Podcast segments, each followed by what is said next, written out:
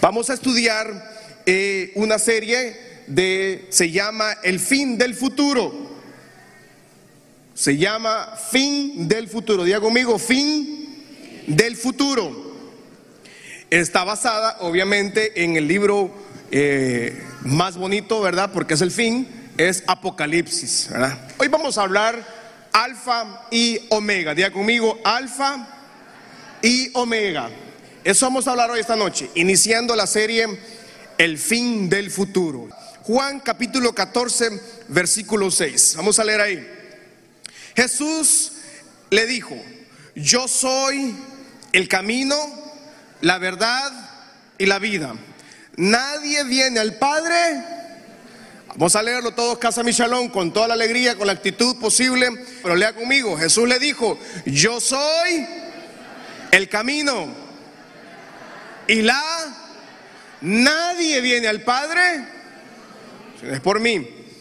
Entonces Jesús inmediatamente dice, yo soy el camino, que es la senda para llegar al Padre, yo soy la verdad, o sea, todas las promesas de la Biblia se encierran en la persona de Jesucristo y se entregan a la humanidad completa al que quiera, obviamente, aceptar esa promesa. Y número tres dice, yo soy la vida por medio de Cristo entendemos que tenemos vida eterna y tenemos vida en abundancia en la tierra. Amén. ¿Cuántos están seguros de la vida eterna esta, esta noche? Vamos a ver. Y la otra vida abundante no es necesariamente la vida económica, ¿verdad? Porque alguien, no, bueno, usted vio, no se vio las noticias ayer o hoy, eh, el personaje, el hombre más rico sobre la faz de la tierra, creo yo, después de 27 años se divorció de su esposa. O sea, el hombre eh, precursor de las computadoras prácticamente, se divorció fácilmente de su esposa de 27 años, con la que inició una gran compañía. Entonces, realmente el dinero y, los millones eh, sí han de dar una tranquilidad económica, pero no traen paz, porque la paz solo se encuentra a través de cuando Jesús enseña y le dice a la gente, y Juan Apóstol escribió el libro de Juan, primera de Juan, segunda de Juan, tercera de Juan, y escribió Apocalipsis. Entonces él, este escritor, es uno de los escritores bastantes complejos doctrinalmente entenderlo.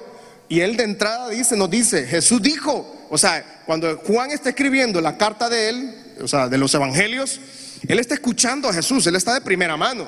Recordemos que los escritores del Nuevo Testamento, los evangelios, sobre todo, eh, Juan apóstol, Pedro apóstol, no Pablo, porque Pablo recuerde que las cartas paulinas él después se agrega, ¿verdad? Y él mismo dice, yo vine, yo vine como un abortivo a esto, dijo él, ¿verdad? Entonces, los apóstoles sí estuvieron con Jesús en primera mano.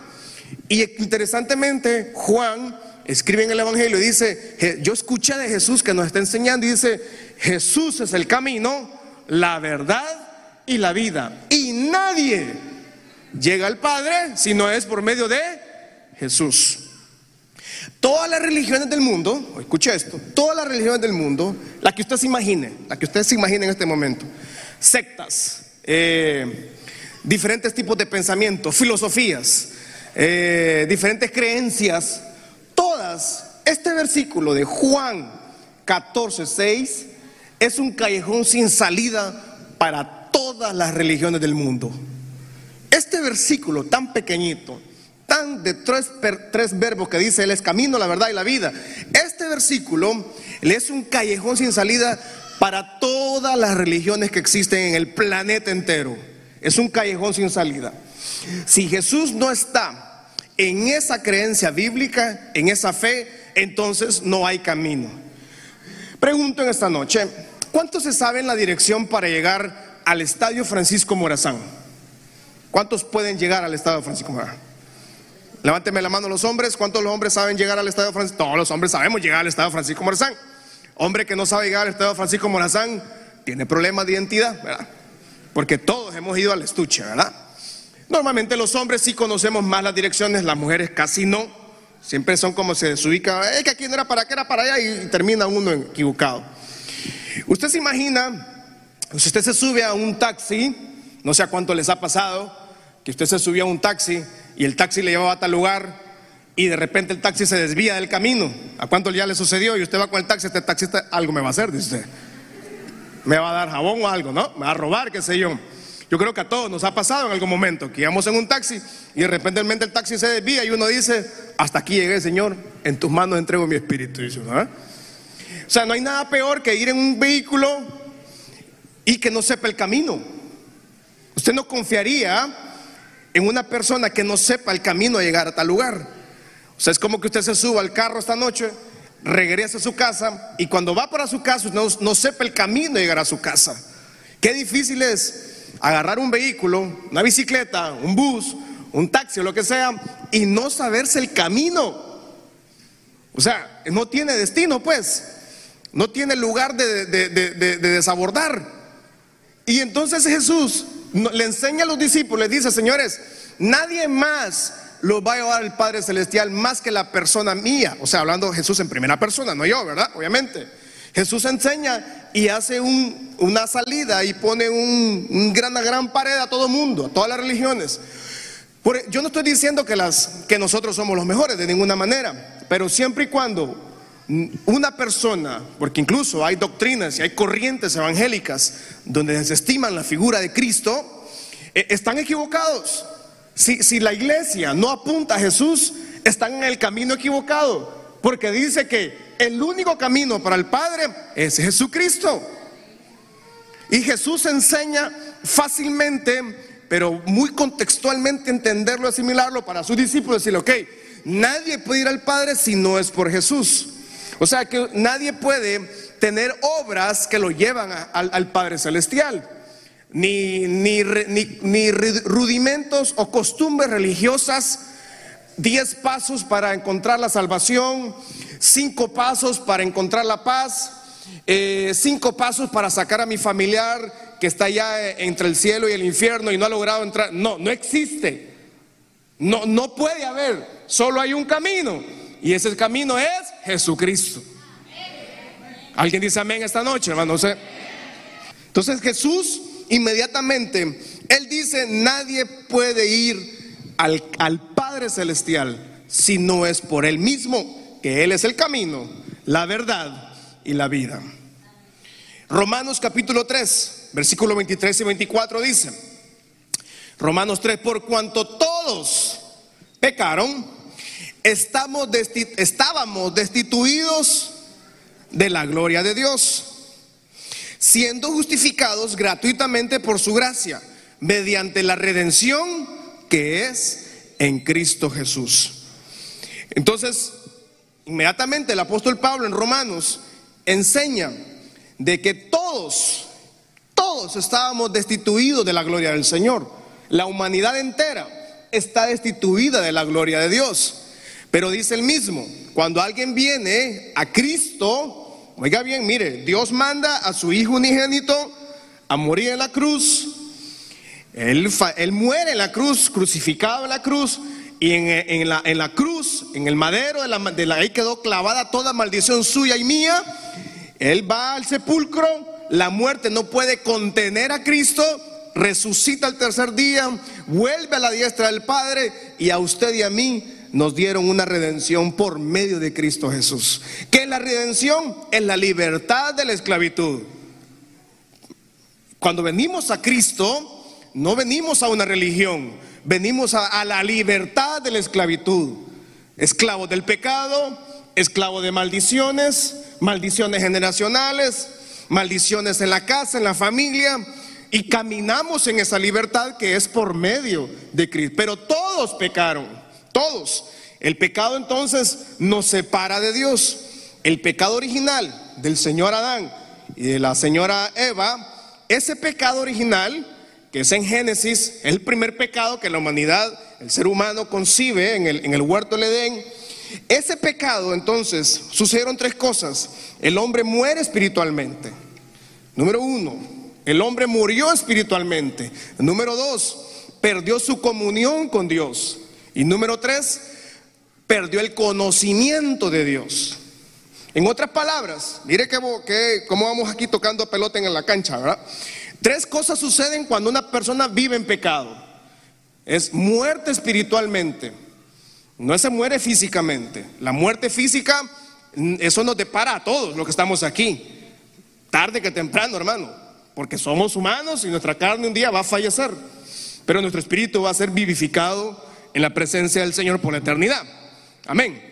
Pero cuando estamos en una, cuando hay una persona que vive en pecado, suceden tres cosas. Le sucedió a Adán. Exactamente. Primero, muere espiritualmente. Número dos, pierde su comunión con Dios. Y número tres, pierde el conocimiento de Dios. Cuando Jesús entra entonces en el Nuevo Testamento, muchísimos, obviamente, siglos de siglos, años después, cuando Él entra a la humanidad y viene a habitar en medio de nosotros, en un mundo pecaminoso, pero Él santo totalmente, entonces sucede lo contrario de los tres principios que sucede con el pecado. Número uno, Jesús entonces nos da vida y vida en abundancia. El pecado original nos dio muerte, pero cuando venimos a Jesús, Él nos entrega vida y vida en abundancia. ¿Cuántos ya tienen esa vida en el Señor? Vamos adelante, la manito, todos los que estamos seguros. Número dos, allá perdíamos comunión en el pecado original, pero mediante la redención de Cristo Jesús recibimos entonces una comunión, restablecemos la comunión y restablecemos el conocimiento. Tres cosas suceden cuando venimos a Cristo entonces. Nuevamente, volvimos a vida, estábamos muertos en delitos y pecados y venimos a la vida en el Señor. Número dos, restablecemos la comunión. Y número tres, restablecemos el conocimiento. Tres cosas. Por eso es que cuando una persona no tiene verdaderamente a Cristo Jesús, y aunque esté en la iglesia evangélica por 50 mil años, su vida continúa siendo de pecado. Si no, no, pastor, es que yo recibí al Señor. Es que una persona que recibió al Señor tiene siempre el Espíritu Santo. Y es el Espíritu Santo, por más mal que ande esa persona, el Espíritu Santo le redarguye siempre de pecado. ¿Estamos acá, iglesia? Y entonces por eso esa relación que tenemos de venir a Cristo, esa relación nos restablece la nos venimos de vida, restablece la comunión, restablece el conocimiento. Principio y fin. Isaías capítulo 7, versículo 14. Vamos entrando, ¿verdad? Vamos al principio. El punto número 2 es principio y fin.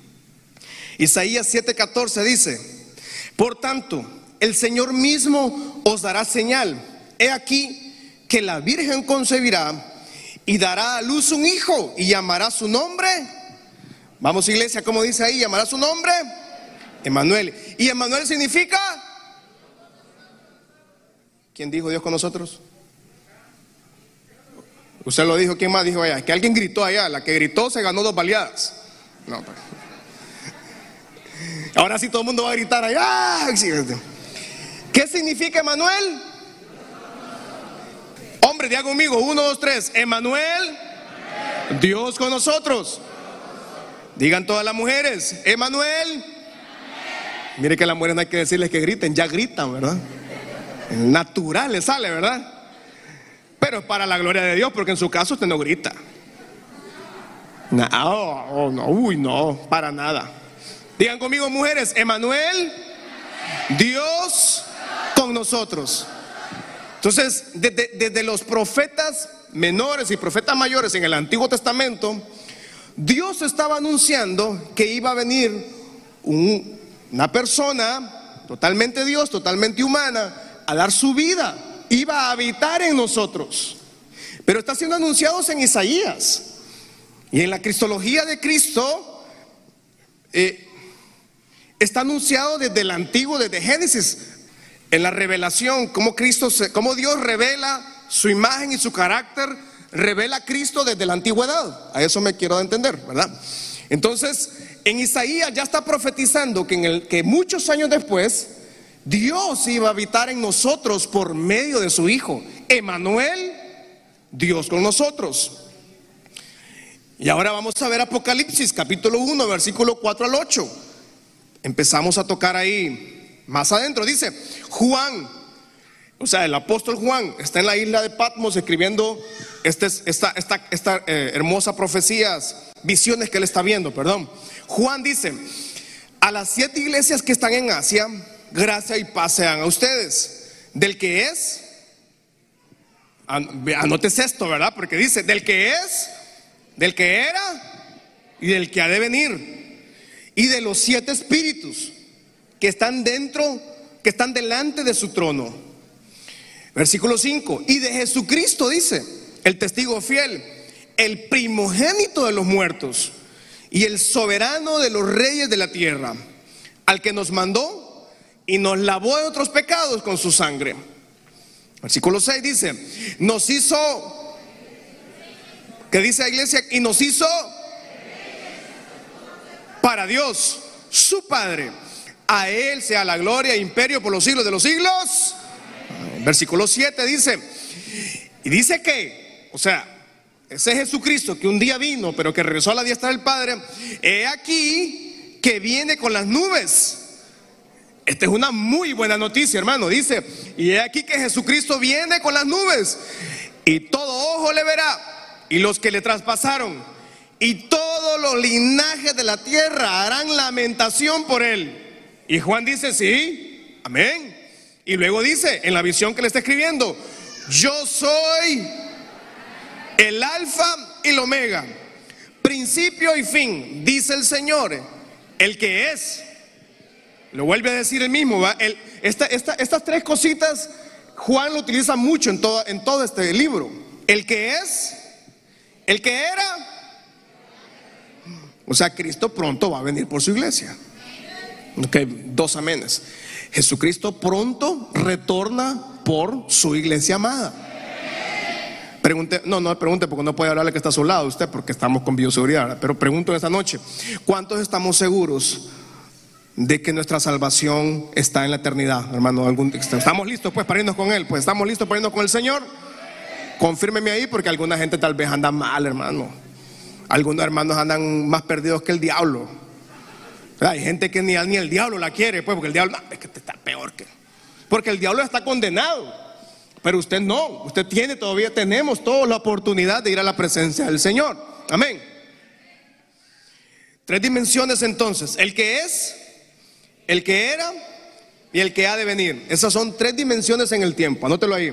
Son las tres dimensiones como Dios trasciende en el tiempo generacional. O sea, en todas las generaciones de la tierra, desde la fundación del mundo, como lo vemos desde Génesis, como él, como Dios funda la tierra y, y tal vez la teoría evolucionista habla de que la tierra se fue. Yo creo que se necesita más, más la, gente que todavía no cree en Dios, ¿verdad? ni en la creación, pero se ocupan más elementos, más, mucho, muy fuertes para no creer que realmente hay un ser supremo que fue el que hizo todos los cielos y la tierra, ¿verdad? Aún así hay gente que no cree en el Señor. Pero bien, entonces son tres dimensiones en el tiempo. El que es, el que era y el que ha de venir. Entonces él, dice, Él es el alfa y Él es la omega. O sea, Dios está diciendo, yo soy el alfa y yo soy la omega, dice, el principio y el fin. Luego, en Apocalipsis 21, 6, 7, vamos a más adelante. Apocalipsis 21, 6 y 7 dice, y me dijo, o sea, Dios hablándole en la visión a Juan apóstol en la isla de Patmos. Y me dijo, hecho está, yo soy el alfa y soy el omega, el principio y el fin. Al que tuviere sed, dice, yo le daré gratuitamente de la fuente del agua de la vida. Al que venciere, heredará todas las cosas. Yo seré su Dios y él será mi hijo. ¿Cuántos hijos e hijas de Dios hay esta noche aquí en la casa, mi salón, por favor? Encontramos entonces en las tres dimensiones del tiempo en que Dios habita. Dice que Él es, Él era y el que será. O sea, Él habita en las tres dimensiones del tiempo. En el pasado, en el presente y en el futuro. No existe nada fuera de la trascendencia de Dios. Él trasciende generaciones. Él trasciende, el planeta Tierra le pertenece a Él. Y Apocalipsis 22 es diferente. Porque cuando sea todos estos capítulos que estamos hablando desde el Nuevo Testamento y Apocalipsis, Dios está diciendo, yo soy el alfa y el omega, el principio y el fin, el que es, el que era y el que ha de venir. Pero en Apocalipsis 22 se menciona a Jesús. Vamos a Apocalipsis 22, versículo creo que 12 en adelante. He aquí, yo vengo pronto. Jesús, ahí, si usted revisa en su Biblia, según la Biblia de estudio, es Jesús hablando esta parte. Dice, he aquí, yo vengo pronto y mi galardón viene conmigo para recompensar a cada uno según sea su obra. ¿Cómo están sus obras, hermano? ¿Cómo está su vida en el Señor, hermano? Es cristiano por tradición, porque ni modo toca venir a la iglesia y ay, llamo al culto. Ay. Dice Apocalipsis 22, no lo digo yo. He aquí, Jesucristo viene. No lo escuché. He aquí, yo vengo y mi galardón conmigo para recompensar a cada uno sea su obra. Versículo 13 dice, yo soy, ahora Jesús hablando, yo soy el alfa, el omega, el principio, el primero, el último. 14 dice, versículo 14, bienaventurados los que lavan sus ropas para tener derecho al árbol de la vida y para entrar por las puertas de la ciudad. Algún día, hermano, el, el fin del futuro está pronto. Y algún día nos va a tocar entrar por las puertas de la ciudad. Y cuando entremos a las puertas de la ciudad, no va a haber canción que valga. No va a haber oración que le valga. No va a haber eh, servicio. No va a haber pastor. No, Dios es que allá en la iglesia yo era pastor, yo predicaba. No, si yo era anciano, yo era líder de la iglesia. No, es que mire yo, pero hubo un tiempo que me retiré porque usted sabe, pastor, la onda ahí. Está bien. Un día dice, bienaventurados los que lavan sus ropas para tener derecho al árbol de la vida y entrar por las puertas de la nueva Jerusalén. ¿Cuántos estarán listos para esa, esa, esa, entrada a la nueva Jerusalén, amada iglesia? Entramos a una nueva Jerusalén. Pero tenemos que lavar nuestra ropa. Entonces Jesús mismo dice y especifica, él dice, yo soy el alfa y el omega. Y usted me dice, pastor, ¿y qué es el alfa y el omega? Eh, ¿Son las vitaminas? No, no, no, no, no, no, no es para el sistema inmune esto, ¿verdad? Aunque dicen que es bueno para el sistema inmune, para el, virus y toda esa cosa. Pero eh, cuando habla el alfa y el omega, se está hablando al, abecedario, ¿verdad? Griego, que es el alfa y el omega. Eh, en, nuestra, en nuestro abecedario es la A y la Z. Bueno, en el, en el abecedario griego es el alfa y el omega. Son las dos letras últimas primera y última. Entonces Jesús mismo está repitiendo y Juan está diciendo ahí que Jesús es el alfa y el omega. Él es el principio y Él es el fin. O sea, en, en, el Antiguo Testamento Dios es el principio y el fin. Y en Apocalipsis, allá en el último versículo, encontramos que Jesucristo, la persona de Jesucristo, es el principio y el fin. Por eso es que cuando Jesús dice en Juan 14, 6, yo soy el camino, la verdad y la vida, y nadie va a ir al Padre si no es por Jesús. Y en el último, ya en el último parte de la Biblia, encontramos a Jesús diciendo también, y Juan está recibiendo la visión y dice, Jesús me está diciendo que Él es el principio, el fin, y que Él es el primero y es el último. Dios trasciende en el tiempo.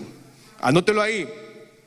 Dios trasciende en el tiempo, en Él, Dios, en Él vivimos, en Él nos movemos y en Él tenemos razón de existencia. Note esto, por favor. Dios trasciende en el tiempo. En Él vivimos, en Él nos movemos, en Él tenemos razón de existencia, propósito para vivir y un destino para esperar. Repito, razón de existencia propósito para vivir y un destino para esperar. Cuando Dios entonces nos asegura que Él está en el pasado, está en el presente y Él ya está en el futuro, ¿ok? Isaías 44, versículo 6 al 7 dice, Isaías 44, 6 dice, así dice Jehová, Rey de Israel y su Redentor, Jehová de los ejércitos, yo soy el primero y yo soy el último, y fuera de mí, dice Dios, no hay Nada, no hay nada, papadito. Versículo 7 dice, ¿y quién proclamará lo venidero?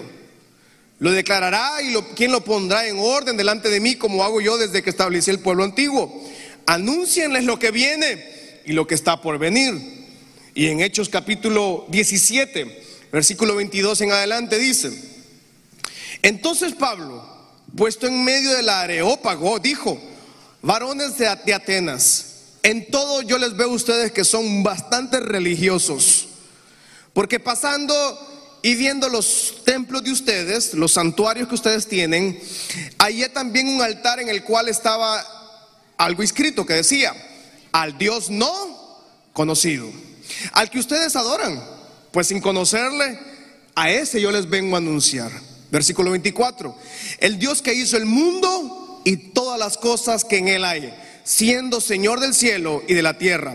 Él no habita en templos hechos por manos humanas, porque Emanuel, Dios, Él vino a habitar en... El templo es muy lindo, gracias a Dios por la casa del Señor que hemos logrado construir, ¿verdad? Muy bonito, muy cómodo de hecho, ¿verdad? Y es una lástima que los templos estén vacíos, centros comerciales llenos, las maquilas llenos, las calles llenas, canchas de fútbol llenas y los templos vacíos. Esa es una lástima. Pero estos son final del tiempo. Y las puertas del infierno no van a prevalecer contra la iglesia. Pero bien, entonces dice al apóstol Pablo, les enseña a los de Atenas y les dice, los templos de ustedes son muy bonitos, están muy bien hechos, pero Dios no habita en templos hechos por las manos del hombre, Dios habita en el corazón del hombre. Por medio de Jesucristo, nadie puede recibir al Señor, Jesús, al, al Padre Celestial, si no es por medio de Jesús. Entonces Pablo se encuentra en Atenas, en el Areópago, y se encuentra predicando frente a la gente más erudita, más inteligente sobre la faz de la tierra en Atenas. Filósofos, gente pensadores, eh, gente muy importante, empresarios, millonarios del mundo antiguo están en el Areópago. Invitan a Pablo y Pablo comienza a decirles, yo les vengo a predicar del Dios que ustedes no conocen, al Dios desconocido, pero para que reciban a ese Dios tienen que recibir a Jesucristo. Y del versículo 28 de ese mismo, de Hechos 17 dice, versículo 28, porque en Él, diga conmigo, porque en Él vivimos, nos movemos y somos, como algunos de sus poetas también lo han dicho, porque linaje suyo somos.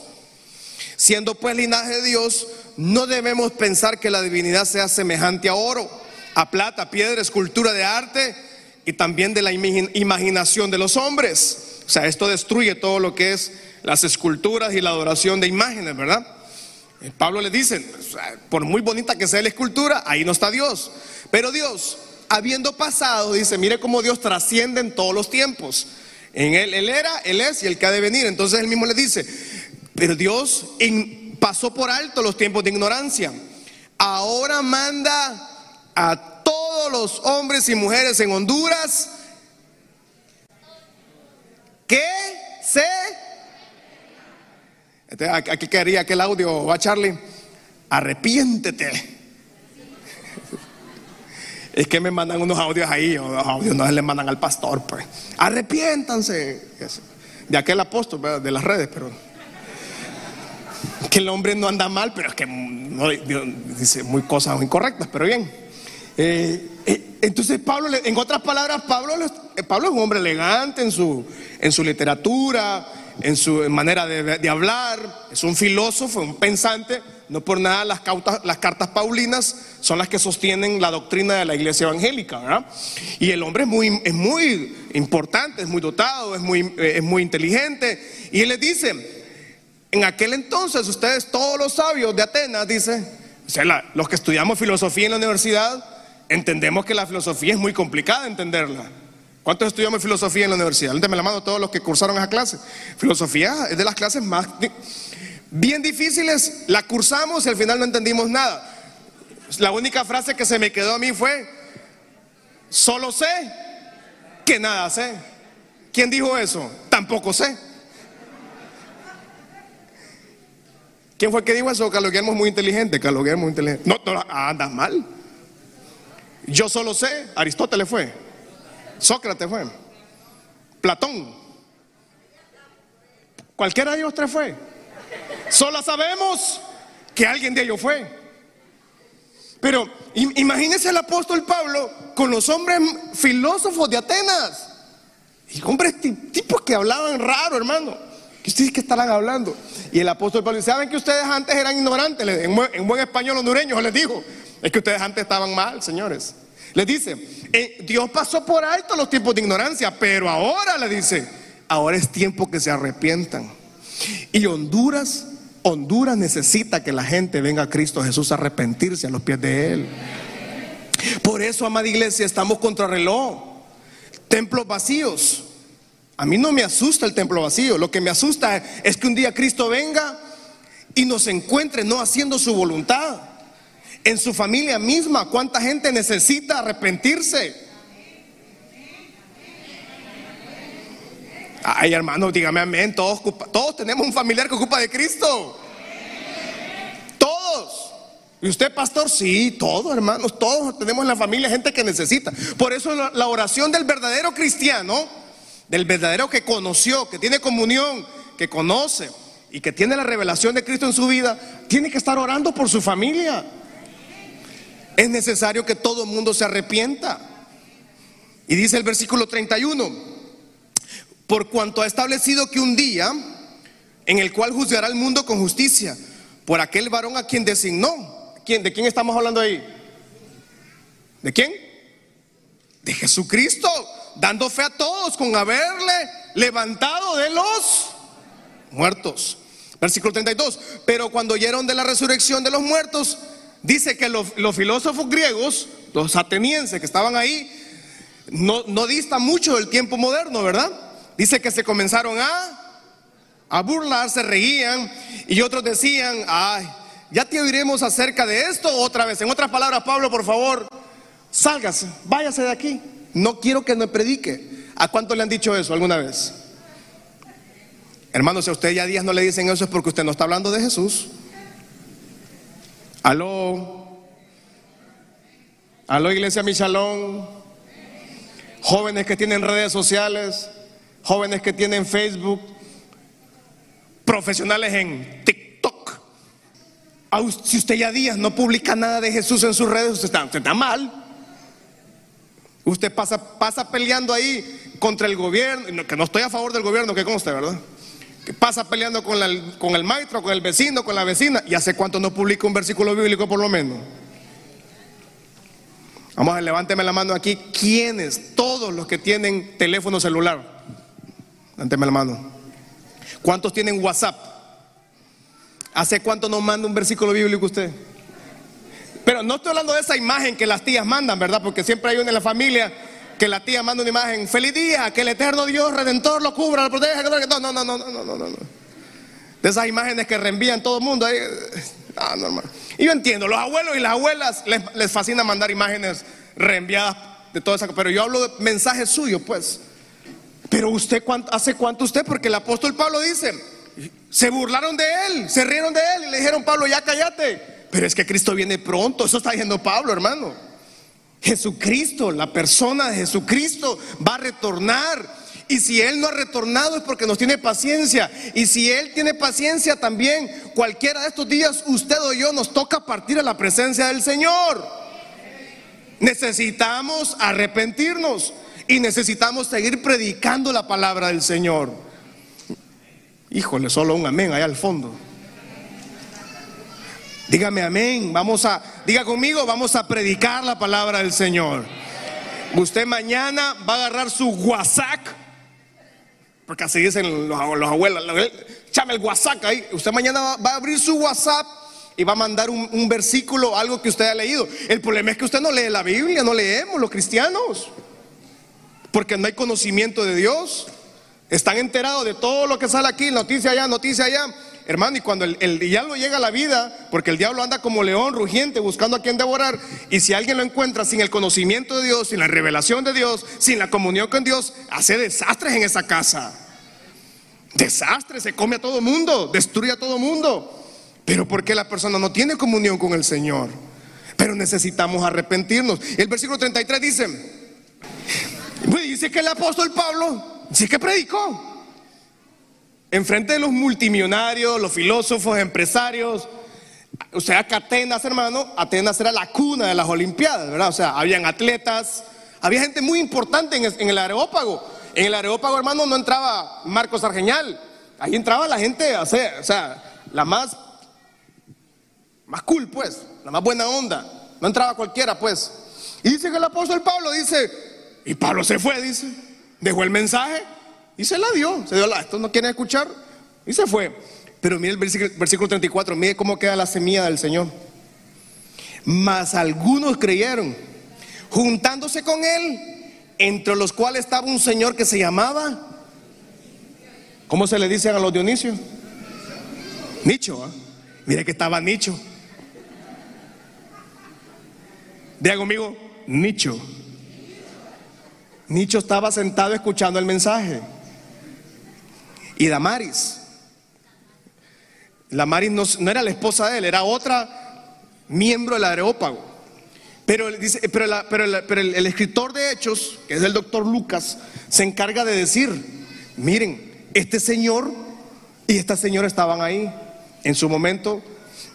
De Damaris no podemos hablar, pero de Dionisio sí se puede hablar, porque hay, much- hay unos escritos del señor Don Nicho que quedaron ahí en la historia bíblica, no están en la, iglesia, no son parte de los estudios litúrgicos nuestros, pero sí son parte de la literatura que quedó de la, antigua griega. O sea, porque el hombre era un griego y hay mucha escritura de él. En los grandes concilios que existieron después de la iglesia primitiva, se encontraron eh, escritos, como unos 10 escritos del señor Dioniso. O sea que Don Nicho está sentado escuchando el mensaje ahí. Todos se burlaron, otros se rieron, otros le dijeron a Pablo, saquen a este loco. Pero dice que Nicho dijo, "Mm, aquí hay algo que este, este hombre tiene la verdad. Y dice que aceptó a Cristo Jesús en su corazón. Y parece, que la historia quedó ahí en el aerópago, pero hubo semilla del Señor. Nicho, Nicho, hermano, Nicho se salvó. Cuando vayamos al cielo, ahí vamos a encontrar a Nicho. ¿Cuántos van a ir a encontrarse con Nicho allá, hermano? Si no me dice amén, mire, usted va a ir a encontrarse a otros allá abajo. Yo no quiero que usted se vaya allá, hermano. Aquí yo quiero que todos vayamos a la presencia del Señor, porque ese es el mensaje de la iglesia cristiana. Y está la señora Damaris y otros con ellos, dice. O sea que el mensaje que le dijo el apóstol Pablo tuvo su, tuvo su semilla. Por eso es necesario que sigamos predicando la palabra del Señor. En Él vivimos, en Él nos movemos y en Él somos. Son las tres dimensiones de la vida diaria. Recuerde que hablamos de las tres dimensiones de Dios. Dice que Él es, Él era y es el que ha de venir. Y, y en las dimensiones de la vida diaria es, en Él vivimos, que lo dice en el versículo 28, si volvemos atrás ahí de Hechos eh, 17, en el 28 dice que en Dios vivimos, en Dios nos movemos y en Dios somos. Ajá, en Él vivimos, en Él nos movemos y en Él somos. O sea que, en otras palabras, cuando yo vengo a Cristo, yo tengo asegurada mi vida. Tengo asegurado mi día a día, pues, en las dimensiones del tiempo en que Dios trasciende las generaciones, Él es, Él era y el que ha de venir. Pero Pablo dice, en Él vivimos, en Él nos movemos y en Él somos. Tres dimensiones del tiempo de Dios, en la divinidad de Dios, que no- nuestra mente finita no logra entenderlo, pero en la vida diaria, en lo normal, en el rapidito, en la oficina, en el carro, cuando usted salga va a su carro. Yo tengo muchos años de predicar aquí en la iglesia y usted a mí nunca me ha escuchado hablar una cosa incoherente, hermano. Y mucha gente se equivoca porque dice, mire pastor, ¿cómo predican allá? Qué lindo. Hermano, no se equivoque, la palabra de Dios es sencilla, arrepiéntase. y ahí se encierra todo. Pero bien, dice entonces en las tres dimensiones que Dios trasciende en las generaciones, pero mire cómo Dios vino a habitar en nosotros y Él en nuestra dimensión de la vida, en Él vivimos. O sea que Dios hoy está con nosotros. En Él nos movemos. Nos vamos a levantar de la silla, vamos a ir a- ahí en el carro, usted va a recoger unos elotes, va para su casa, los va a cocinar, en unos 10, 15 minutos se cocen, no. Media hora cociéndose. Entonces usted media hora cociéndolos, mm, se acuesta, usted se levanta, ora al Señor, lee la Biblia, se alista y dice que Dios en Él nos movemos. Qué maravilloso, hermano. Usted ve el rapidito, el rapidito, hermano, va un, va un loco manejando ahí y va escuchando música del conejo malo, que boom, que. Y usted va, mire que Dios va ahí con usted, aunque el mero diablo vaya ahí, Dios va con usted ahí. Porque hay rapidito, hermano, que usted le hacen levantar la feba, porque van manejando como que lo lleva el diablo. Entonces usted va orando, Señor, ay Dios, ay, Padre, recógeme. Porque esos buses van como que, pero usted va ahí seguro, porque en Él nos vamos a trabajar, vamos a orar por gente, vamos a predicar. En Él nos... Hasta el, hasta el día de hoy es que nos hemos, hemos estado en movimiento, pero es que Dios nos ha estado alrededor de nosotros, hermano. En Él vivimos, diga conmigo, en Dios vivimos, en Dios nos movemos y en Dios somos. Jesús el alfa, el omega, es el principio y el fin, el primero y el último. Colosenses 1, vamos a ver, sí, ya vamos terminando. No se preocupe, que vamos a terminar, ¿verdad? Eh, Colosenses 1 dice, Colosenses 1, 15 al 23, vamos. Dice que Jesús, Él es la imagen del Dios invisible, el primogénito. O sea que desde la, desde la fundación del mundo, desde que antes Dios fundara la tierra, los mares, los cielos, el agua, los ríos, la creación, ya estaban los planetas del mundo, ¿verdad? El mundo era un, la galaxia era un desorden, pero Dios, desde la fundación del mundo, dice que Él es el primogénito de toda la creación, o sea, está hablando de Jesucristo.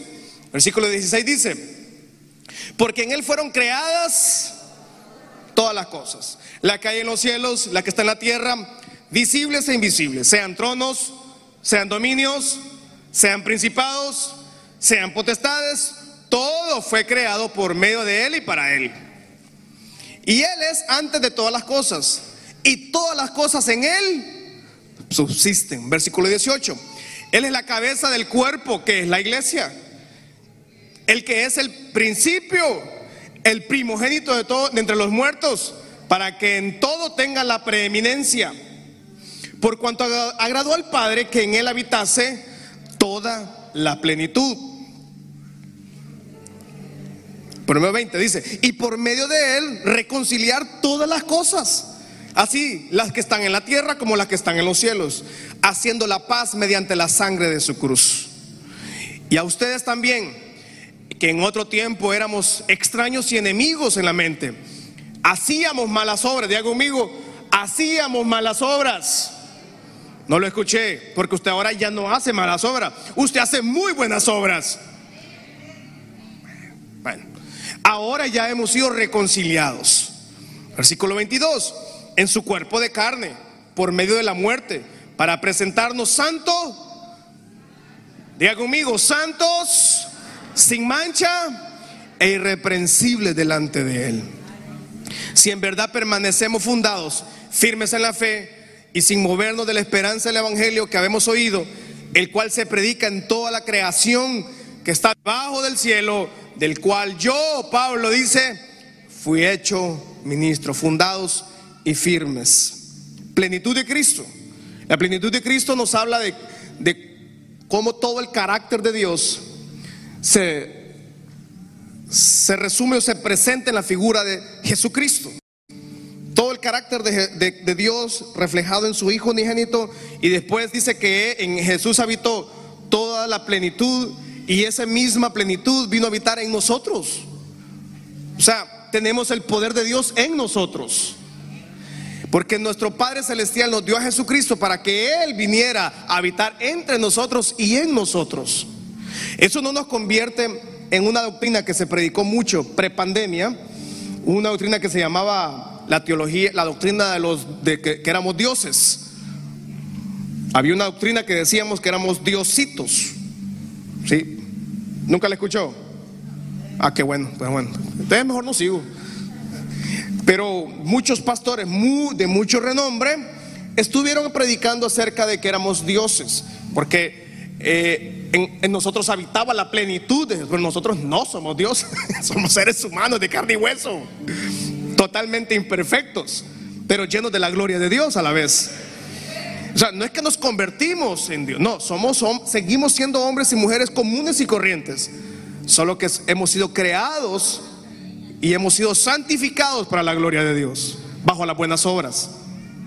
Efesios 1, 17 dice, Efesios 1, 17 dice, para que el Dios de nuestro Señor Jesucristo, el Padre de Gloria, nos dé espíritu de sabiduría, diga conmigo, espíritu de sabiduría Vamos iglesia, diga, que Dios me dé espíritu de sabiduría, de revelación y conocimiento. Entonces hablamos que el primer hombre votó todo eso, ¿verdad? Pero mediante Cristo volvemos a recibir espíritu de conocimiento, de sabiduría y revelación. Alumbrando los ojos de nuestro entendimiento para que sepan cuál es la esperanza que Él nos ha llamado y cuáles son las riquezas de la gloria de Dios para todos sus santos. ¿Cuál es la esperanza nuestra? Está basada en Jesucristo. Y es una esperanza que no avergüenza. La esperanza que tenemos, ¿cómo espera alguien el rostro de alguien que está esperando una solución en la vida, pero no tiene a Cristo? El rostro de esa persona denota tristeza, angustia, eh, fracaso, autoestima baja, suicidio, agonía, tragedia. Su mente está llena de pecado porque en él no habita la plenitud de aquel que lo llena todo, que es Jesucristo.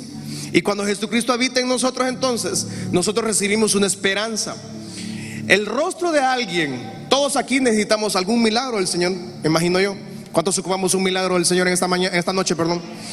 Pero nosotros esperamos en una esperanza que no avergüenza, porque esperamos en Jesucristo, en Jesús, que es el que vino a darnos vida y vida en abundancia. Y cuando recibimos esa esperanza, entonces el rostro de alguien que tiene la esperanza en el Señor es un rostro de paz. Una gran diferencia entre el Hijo de Dios y el hombre o mujer que no conoce de Dios, eh, su rostro denota angustia, tristeza, incertidumbre, miedo, temor, pero lo que hemos sido marcados por el que era, por el que es y por el que ha de venir, en Él vivimos, en Él nos movemos y en Él somos. ¿Por medio de quién? De Jesucristo. Alguien dice amén en esta hermosa noche. Dale fuerte ese aplauso al Señor. Filipenses 1:6 dice,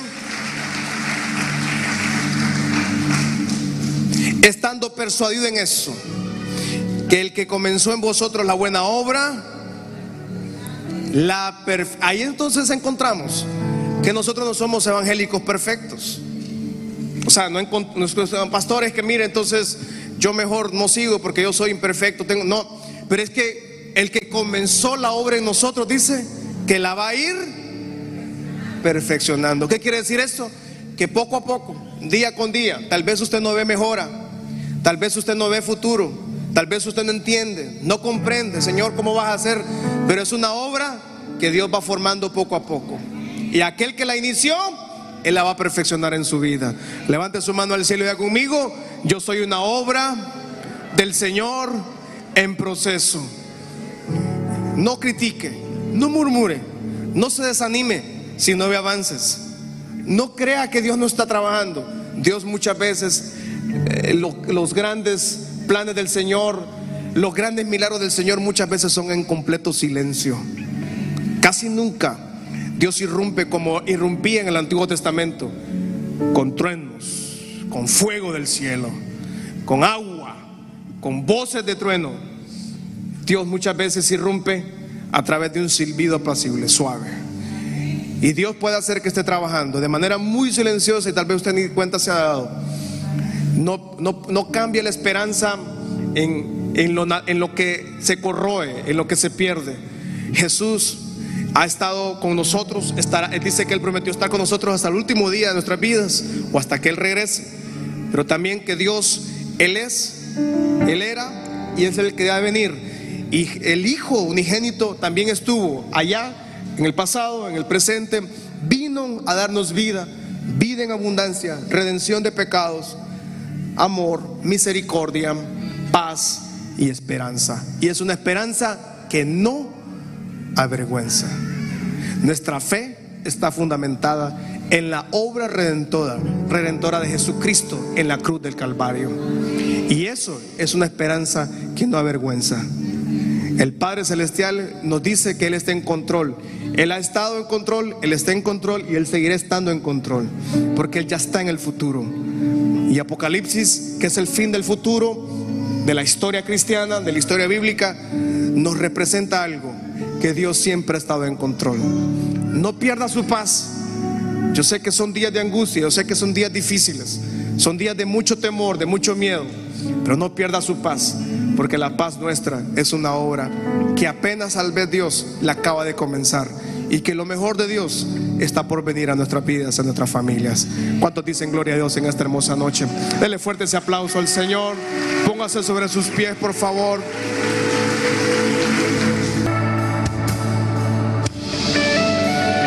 Apocalipsis capítulo 22, 12 dice, he aquí yo vengo pronto. Esa es buena noticia.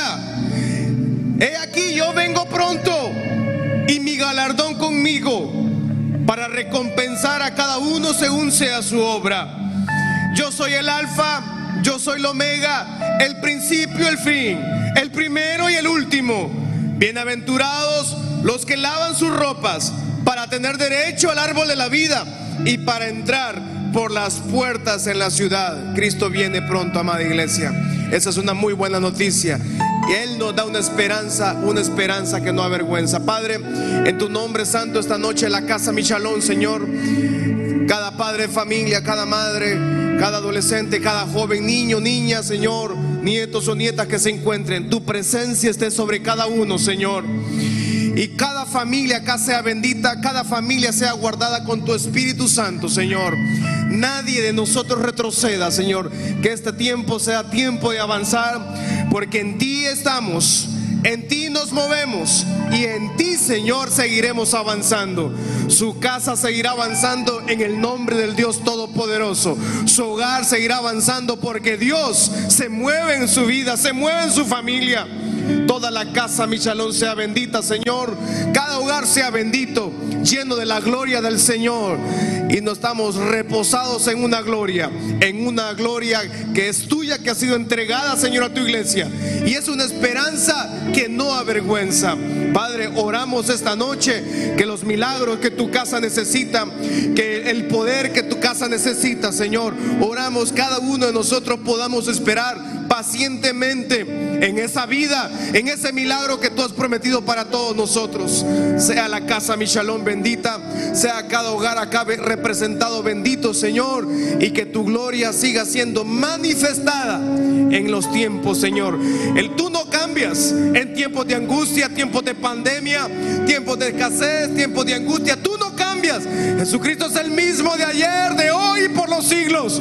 A Él servimos, a Él adoramos, porque Él es eterno y toda lengua confesará que Jesucristo es el Dios viviente. Diga conmigo esta noche, Señor Jesús, mi casa es bendita, mi hogar es bendito y mis generaciones son marcadas para tu servicio. Dele un fuerte aplauso al Señor en esta hermosa noche.